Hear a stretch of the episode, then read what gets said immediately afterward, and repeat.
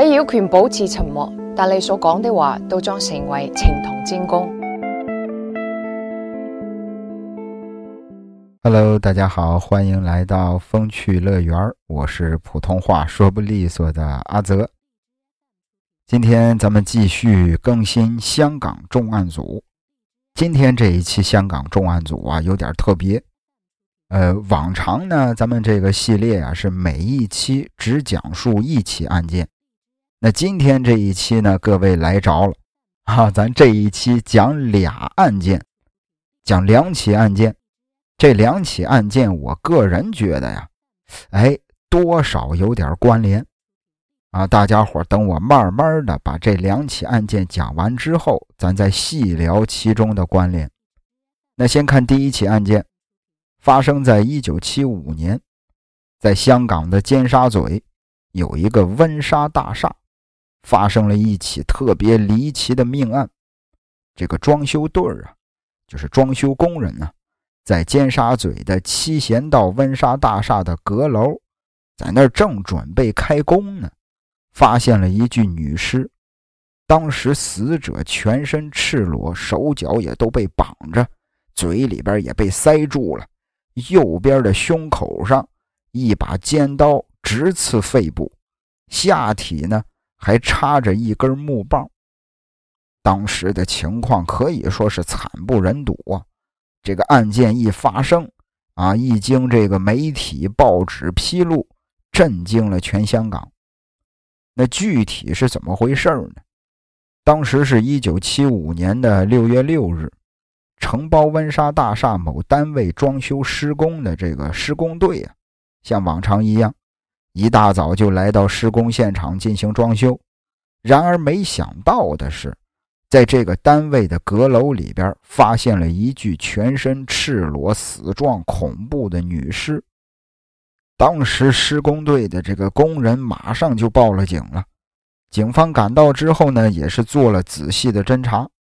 他们发现这个死者呀，年龄大概是在二十岁左右，身高一米五八，赤裸着仰卧在一块白色的复合板上，嘴里边塞着一块蓝色的布料，双脚呢被一根蓝色的布条捆绑着，右手用毛巾反绑在身后，左手呢平放在右边的腹部伤口上，胸口以及腹部。有很多处密密麻麻的伤痕，那最令人感到发指的是什么？这个女尸的下体，咱就不说的那么仔细，具体是哪儿了？大家伙应该也都知道，在她的下体那儿插着一根木棍鲜血已经把整个下半身，包括身子底下的木板染成了暗红色。紧接着，尸检报告就出来了。报告显示，死者的死亡时间应该是在六月五日晚上九点到十一点之间。那死因呢是左胸部被利器刺穿，伤及肺部。除此之外，死者的颈部就是脖子上啊有勒痕，胸口、腹部的伤痕呢也都是那种类似手术刀之类的锋利的工具造成的，而且。这些很锋利的工具造成的这些伤痕啊，是死者死之后才形成的。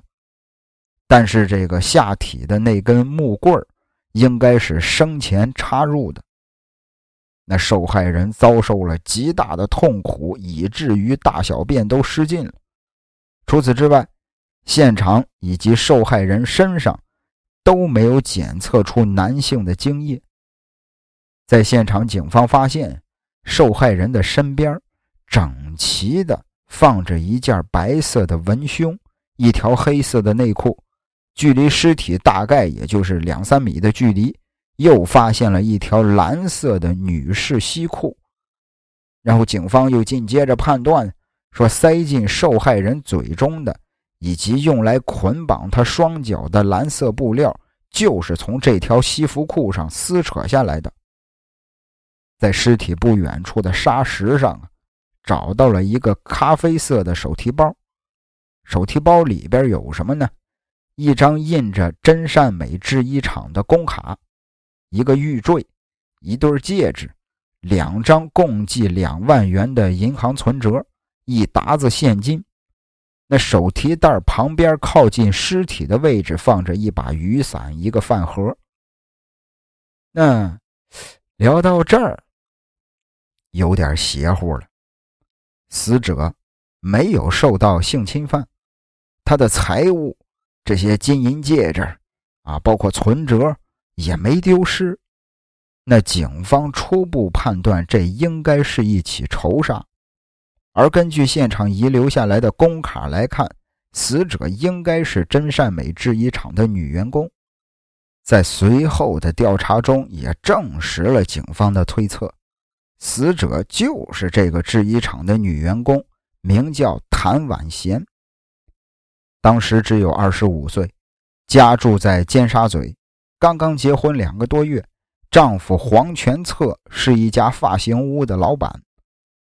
六月五日那天晚上，真善美制衣厂隔壁呀发生了火灾了，导致整个工厂停电。那全场所有人呢，也都跑到了大街上等候恢复。后来恢复通电之后，领班清点人数的时候，发现女员工谭婉贤不见了。当时领班以为她回家了，啊，也没在意。没想到这个女员工就此失踪了。那据警方了解，谭婉贤呀，在结婚之前曾经交往过很多男朋友。一九七四年，也是经人介绍认识了黄全策之后，她与之前的那些男朋友们就断了联系了，一心也是想着跟黄全策在一块好好谈恋爱。然而那些前男友呢，有的人就心里边不甘，啊，不甘心，分手之后依然是百般的纠缠他。那在这期间呀，也不仅是威胁这个黄全策。而且呢，也去这个谭婉贤家里边闹。俩人为了避免节外生枝，就在一九七五年四月一日领了结婚证。但是万万没想到啊，结婚才两个多月，就发生了这么一出惨剧。那显然，不甘心的那个前男友是有重大的嫌疑的。那经调查。警方锁定了谭婉贤的前男友，叫唐林。这个唐林呀，跟谭婉贤分手之后，就曾经到人家家里边去闹过。那紧接着面对警方的询问，唐林对谭婉贤的死显得十分的震惊。他承认，啊，确实是到谭家去闹过，但是没过多久，我自己也交了一个新的女朋友，之后就再也没有骚扰过谭婉贤。那说完这些，唐林呀还说了一大堆谭婉贤的缺点，本想进一步说明谭婉贤不值得爱，但是，哎，这番操作反而令警方觉得他更可疑了。但随后的调查显示，六月五日案发当天，这个唐林呀跟着自己的老板出差去澳门了。那出港的时间是上午十一点四十分，回港的时间是六月六日晚上十点半。那为了慎重起见，警方还特意前往澳门调查，证实在谭婉贤被害期间，唐林确实人在澳门，不在香港。那人家有这个不在场证据，自然他的嫌疑也就被排除了。紧接着，警方又想到一件事儿：这个死者谭婉贤呀，生前谈过好多个男朋友，那说不定心里边有不甘的，啊，不甘心的，不仅仅只是唐林呢。于是，警方就开始挨个的排查谭婉贤的那些前男友，然而最终还是一无所获。那根据调查显示。警方认为这起案件是一起有预谋的谋杀案，而且可能是熟人作案。凶手呢，不仅熟知受害者的行踪，而且对温莎大厦也是极为的熟悉。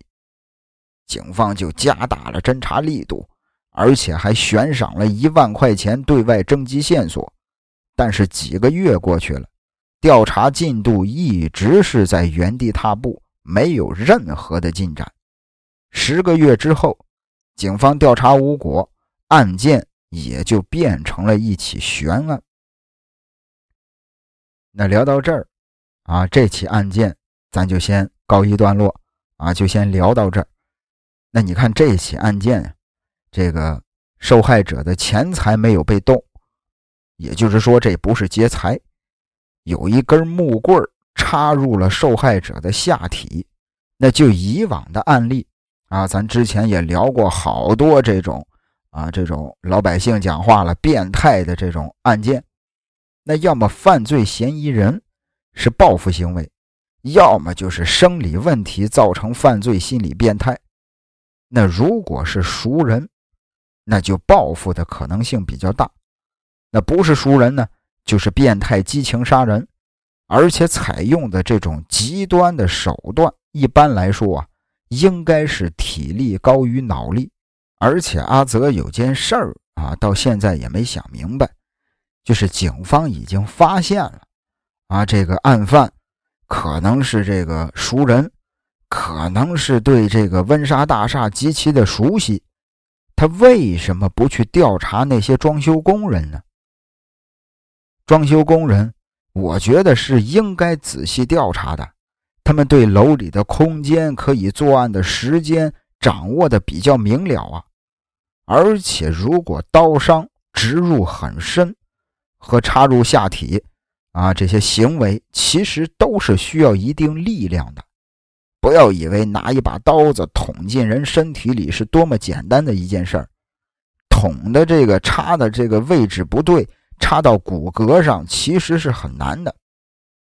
所以说，这个我个人觉得啊，可能体力劳动者更容易一些。当然，这也都是阿泽自己一个人的一些呃胡思乱想的想法吧。啊，也是一点看法，算是抛砖引玉。啊，不知道大家伙对这起案件有什么这个有意思的想法，可以在评论里咱们聊一下。以上是第一起案件，紧接着第二起案件。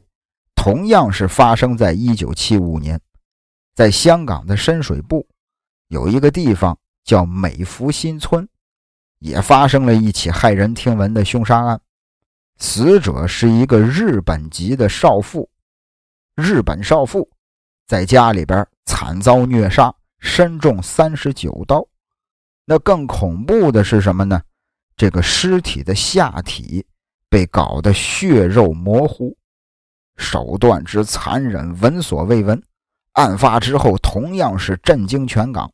不仅香港的这些媒体报刊大肆的报道，日本的报章也是连续好几天刊登这件事儿。那事情呢，是发生在一九七五年的九月二日晚上八点半左右吧。日籍的工程师叫道流，像往常一样。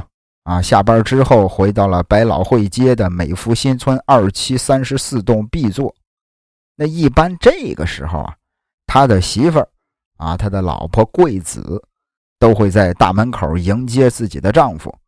然而这一天有点奇怪了，桂子不但没有开门迎接，屋子里边呢还传来了自己女儿的哭声。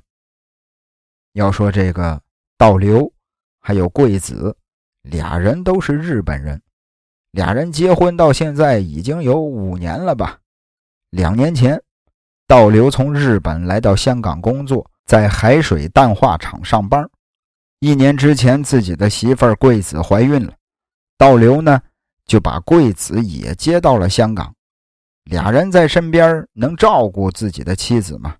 不久之后，俩人的女儿就出生了，一家三口其乐融融。那道流他以为这天可能是自己的媳妇儿出门了，啊，出去了不在家，所以没给自己来开门，啊，把这个俩人的女儿留在了房间里。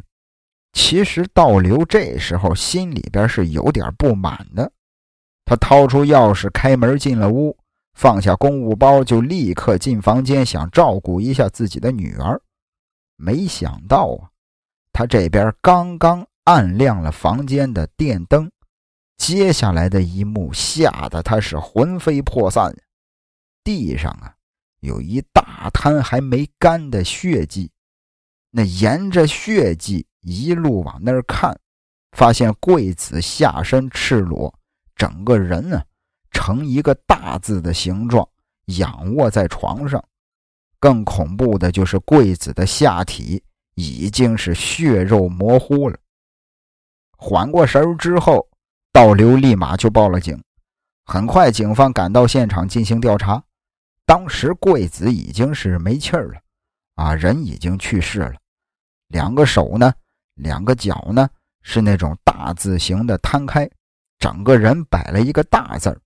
脖子上呢缠着一条绿色的丝带，身上穿着一件淡黄色的 T 恤，胸部和腹部被划满了伤痕，下体赤裸，而且伤痕累累。就是下手如此狠毒，警方怀疑凶手就是个变态。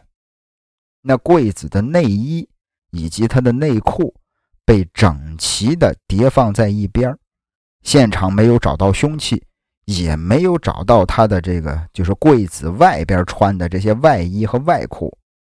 那警方推测，这个外衣和外裤可能是被凶手用来包裹作案工具带走了。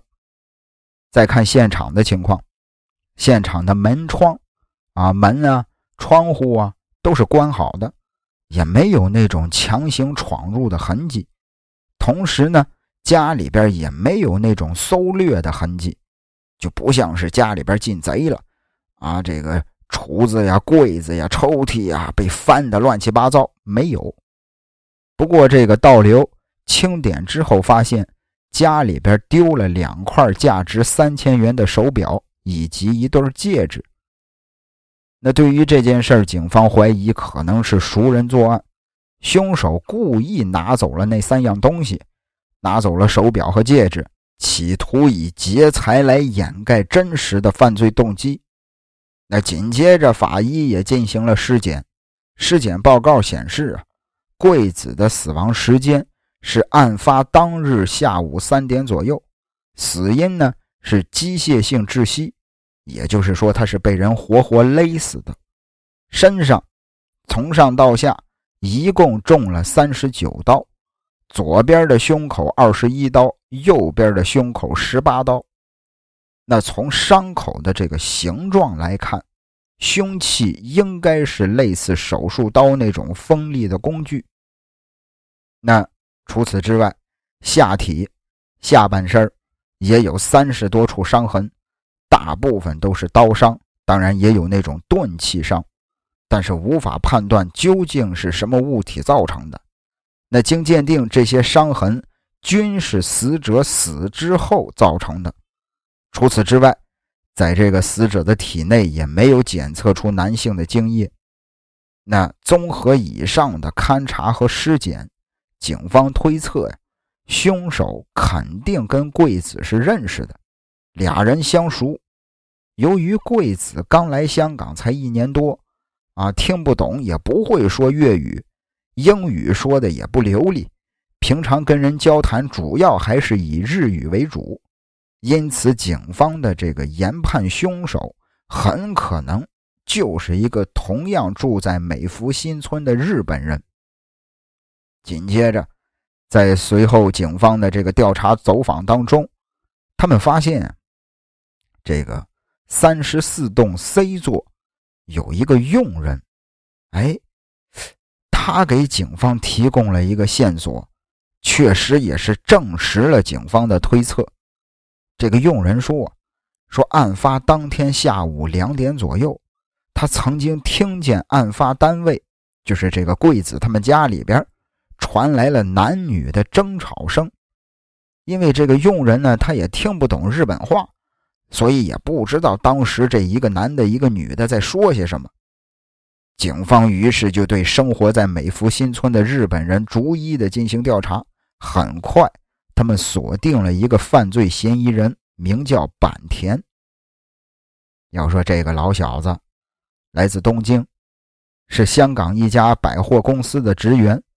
他跟自己的媳妇儿呢住在美孚新村，由于是都是日本老乡嘛，所以说这个坂田家跟这个道流家很熟悉，啊，经常的是来回走动，互相访问。那更重要的是，这个坂田呀，就是一个色情狂，特别喜欢性虐待，经常跟自己的媳妇儿做一些常人无法理解的行为。甚至会叫失足妇女一块加入这个特别的游戏。阿泽说的比较隐晦啊，那个懂的都懂，不懂的最好也不要懂。那就在案发十天之前，坂田的媳妇儿啊有事儿啊，自己一个人回了东京老家了。那会不会是坂田在拜访道流家的时候起了色心了？遭到拒绝之后，残忍地杀害了贵子呢。警方向法庭申请了搜查令，搜查了坂田家，而且也把坂田给扣留了。在坂田家呀，警方找到了大量的那种性虐待的杂志、色情的录像带，简直就是令人发指呀。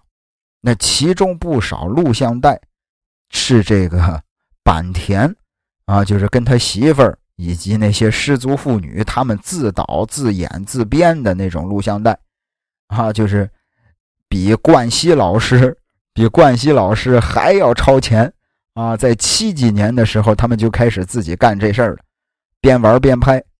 那不过遗憾的是什么呢？警方并没有在坂田家找到任何与贵子被杀案有关的物品，而对坂田的审讯，警方也是一无所获。不管警方如何的威逼利诱，坂田就说这个贵子的死跟自己没关系，并且呢还向日本驻香港领事求助。由于这件事儿啊也是确实是没有确凿的证据，再加上日本领事在施压，最后警方呢也只好释放了坂田。后来调查显示，案发前后那段时间里啊，坂田的邻居。曾经听到坂田家的电视一直开着，而且还有那种换台的操作。哎，邻居在外边听着坂田在家看电视呢，啊，一会儿这个台两分钟，哎，又换台了。那邻居虽然没有亲眼见到坂田，但是这个情况说明当时坂田家里是有人在的。坂田的妻子已经回东京了，那家里的人无疑就只剩下坂田了。那这边。坂田调查无果，警方根据倒流的描述啊，将丢失的那三样东西——手表和戒指，啊，戒指也绘制成图，公开的对外征集线索。然而，由于缺少线索，又没有什么目击者，再加上当时的这个刑侦的手段比较落后，七几年嘛，您想想，那尽管警方随后扩大了侦查的范围。但案件始终没有新的进展，后来这起案件也成了一桩悬案。说实在的啊，呃，那年月啊，这个侦查技术，说实话确实是还不够，所以说遗留下来的悬案有很多，而且当时是七五年嘛，啊，一九七五年，这个如果我没记错的话，香港的廉政公署。应该是七六年才成立的，也就是说那会儿这个香港的这个警界啊，警察界是什么样的？大家伙在这个王晶的电影里应该也都见过，是吧？追龙啊，刘德华跟这个呃甄子丹演的那个追龙啊，呃雷洛啊，这个呃博豪，大家伙应该也都看过。当时是什么什么样的一个光景，应该也都有数。所以说，闹不好这事儿啊，我觉得可能就是坂田。当然了，这个坂田后来也跟自己的媳妇儿离婚了，据说啊，来到了咱们内地开了一家公司，娶了一个中国的老婆。哎呀，但是呢，整件事儿吧，有一个万幸，也算是不幸当中的万幸吧。这个贵子跟道流他们的女儿。逃过了一劫，啊，幸好这个凶手还放过了婴儿，不然这更悲剧。算是不幸中的大幸吧。后来倒流辞职，带着自己的女儿回了日本老家。那为什么今天阿泽要把这两起案件放在一起讲述呢？我觉得这个有心的朋友应该发现了。首先，这两起案件一起发生在一九七五年的六月份，一起呢发生在一九七五年的九月份，这个案发时间很接近，而且作案手法也很相似。所以说，阿泽这个，我个人啊。大胆的推测，当然了，这个外界包括官方，人家一直没说过这些话啊，是我自己一个人的推测，可能这两起案件是同一个凶手也说不定。这两件事就是一个人干的，作案手法这么相似，而且最重要的一个环节啊，就是两名女性死者死了之后，警方来到现场。发现距离这个尸体不远的地方，他们的内衣、各种衣服都非常叠放的非常整齐的摆在那儿。第一起案件是这样，第二起案件也是这样，而且呢也都没有性侵犯的痕迹。那聊到这儿，还是那句话，有没有一种可能性，这两起案件就是一个人干的，就是一个变态所为，同一个人？那以上。就是温莎大厦女裸尸案以及日籍少妇验尸案这两起案件啊，咱们这期节目放在一块儿讲了，不知道大家伙同不同意阿泽阿泽的这个推测吧？啊，这个大家伙有没有自己比较哎有意思的一些小想法，可以放在评论里，让阿泽也开开眼、长长见识啊，给阿泽开阔 开拓一下我的这个脑洞。最后，感谢您的收听，咱们下期再会。漫漫长路飘远，雨点洒我面，顽强独自前行，闯出那片天。路漫长又苦困，也许千百年，活着笑依然，胜利在前面。命运存在分寸，有苦必有甜。成败里浮沉，得失是常重叠。饱经世间新醉，却不得眷恋。也笑着告别那些伤心的昨天。多年以后，有风光也有挑战，高低起跌，信念闪烁不变。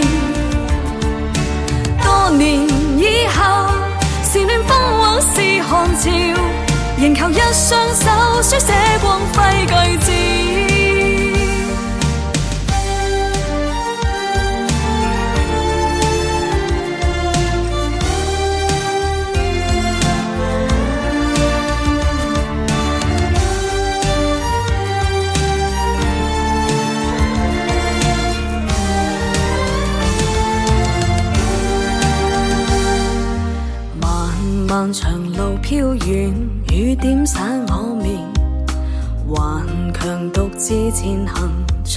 出那片天。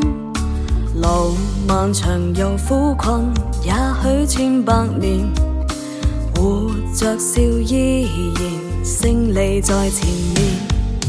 命运存在分寸，有苦必有甜，成败里浮沉。得失是常重叠，饱经世间新醉，却不得眷恋。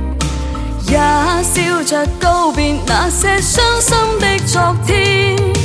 多年以后，有风光也有挑战，高低起跌，信念闪烁不变。多年以后，是暖风或是寒潮。仍求一双手书写光辉句子。多年以后，有牺牲，恨错离愁总会消散不见。多年以后，是赞赏或是留言，无悔这生潇洒写我诗篇。